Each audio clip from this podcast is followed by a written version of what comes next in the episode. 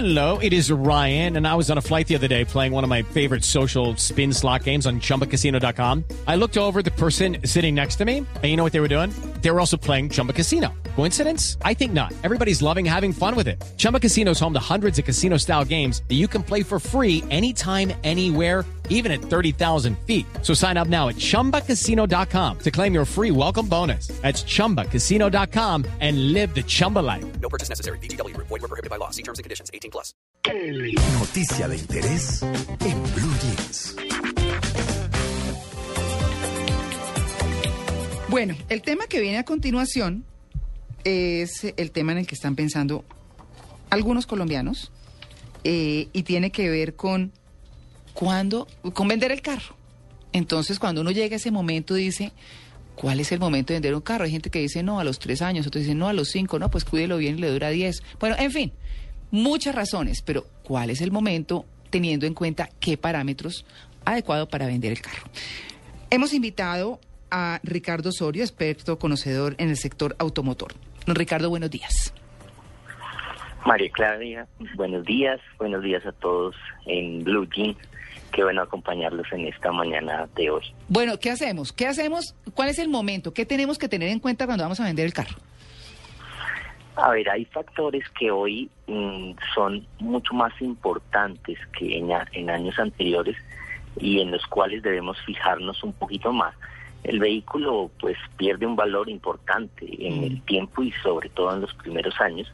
Y comprarlo hoy es un, un poco más fácil porque tenemos muchas ayudas, tenemos internet, tenemos muchos portales que nos dan información.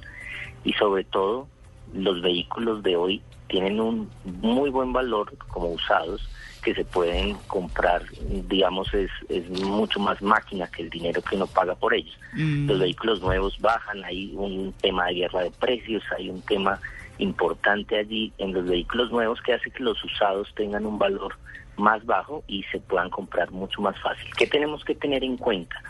Uno es, y sobre todo para mí lo más importante, su estructura. Su estructura quiero decir su chasis, su, Mm. su, eh, su carrocería, que no tenga golpes, que no haya sido eh, accidentado, que no haya sido golpeado fuertemente, porque todo lo demás es reparable. El motor se puede reparar muy fácil, incluso hoy con poco dinero, y se puede dejar cero kilómetros. Pero una estructura golpeada, una estructura que esté ya reparada y de pronto mal, pierde mucho valor y ahí es donde tenemos que tener mucho en cuenta. Claro, es que es una cosa, pero bueno, eh, digamos que cuando uno, como dicen, eh, lo ven mujer, le ven la cara, ¿no? Entonces, eh, sí, eso sí, por- a mí no me gusta por eso ir al taller, me parece eh, complicado, porque por más carácter que uno tenga y por lo que sea, hasta es una vieja, pues venga a ver aquí medio, hacemos la cosa y ah, como molesto el tema. Pero, pero ¿cómo hace uno para, para que revisen el chasis, para todo ese tipo de cosas que usted está mencionando y que se tienen que tener en cuenta cuando se compra un vehículo de segunda, porque la verdad es que es que algunas personas dicen, bueno, yo prefiero comprarme un carro nuevo, así se desvalorice, porque es que no molesta por lo menos en los tres, cinco primeros años.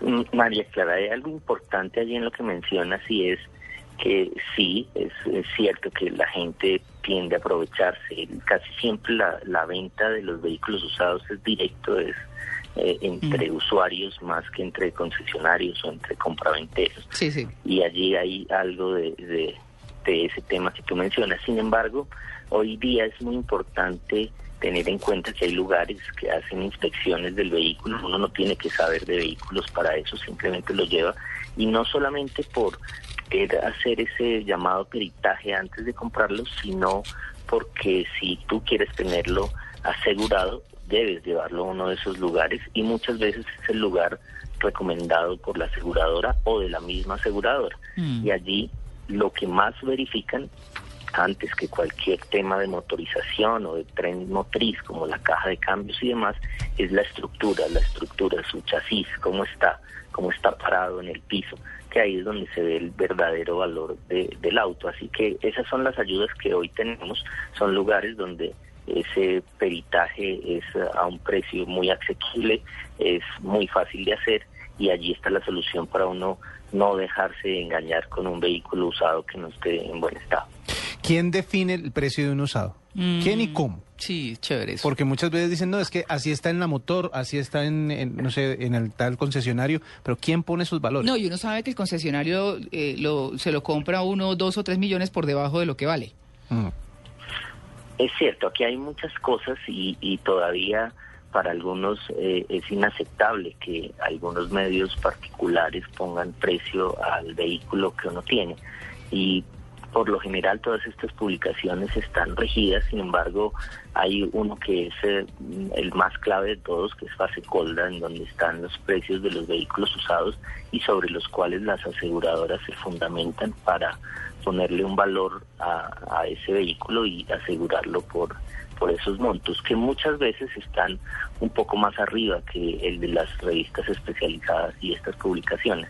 Ese es el valor, digamos, por el cual uno debería guiarse antes de mirar cualquiera de estas revistas. Sin embargo, el mercado lo hace a uno llevarlo a otros valores diferentes sí a la toma del concesionario, que a veces es más barato, pero por todos los temas de trámites y demás, esa retoma a veces es mucho más práctica que vender el, el vehículo por fuera y luego eh, ir a hacer algún negocio en, en el concesionario por uno nuevo. Así que ese valor está muy supeditado al, al mercado y como lo mencionaba al principio, este mercado está cada vez más movido y debido al valor de los vehículos nuevos cada vez más bajo, estos Mm. tratados de libre comercio que influyen, pues vamos a tener vehículos usados a muy buen precio como una muy buena alternativa de compra. Muy buen precio para el que compra, ¿no? Exacto. Porque para el que vende... ah, Yo, por ejemplo, compré Sí. mi- el carro que yo tengo es usado y a esta hora el nuevo, del- de la misma marca y modelo, está al mismo precio. Ay, no. No, es que así es, ¿no? Entonces mejor como cuidar bien el carrito, ¿no? Eso pasa algunas veces, sí, eso es algo importante, cuidarlo, creo que el valor final del vehículo se lo puede dar uno con un buen mantenimiento, hoy en día algunos mantenimientos vienen ya incluidos en el precio del vehículo nuevo, en otras ocasiones eh, llevarlo a hacer mantenimiento es cada vez más sencillo. Y esto, un buen cuidado de mantenimiento básico, hacen que el precio de reventa sea mucho mejor. Hay Claro. marcas de marcas, hay algunos que se devalúan más que otros, pero sin duda es, es más fácil. Sí, uno pierde, no hay duda que en, en Colombia por lo menos hay otros mercados en el mundo que no, pero en Colombia sí se pierde, por supuesto, al tener un vehículo nuevo y sacarlo ya a rodar. Señor Osorio, qué pena preguntarle esto, pero es como de esas preguntas de vida.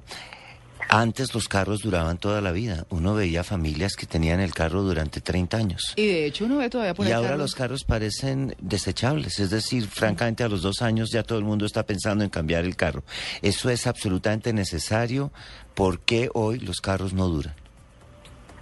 Bueno, eso tiene ahí doble sentido. Realmente los vehículos de antes eran unos vehículos muy robustos, unos vehículos pesados, con materiales diferentes a los que conocemos hoy en día, y más que duraran, que lo más seguro es que así era, mm, frente a cualquier eventualidad, golpes y demás, pues pasaba de mano en mano eh, y se iba conservando. Es un vehículo duradero, difícil de mantener, pero pero duradero en el tiempo. Hoy en día los vehículos también lo son.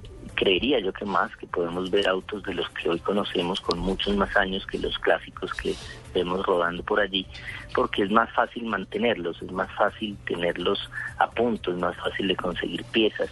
Mm, el, el concepto de desechable se ha mantenido porque cuando vemos golpes, incluso colisiones suaves, el vehículo queda bastante golpeado y muchas veces las pérdidas son totales, como lo denomina la aseguradora, porque eh, repararlos implica un costo más alto de piezas electrónicas, de módulos, de elementos que le suben mucho más su valor.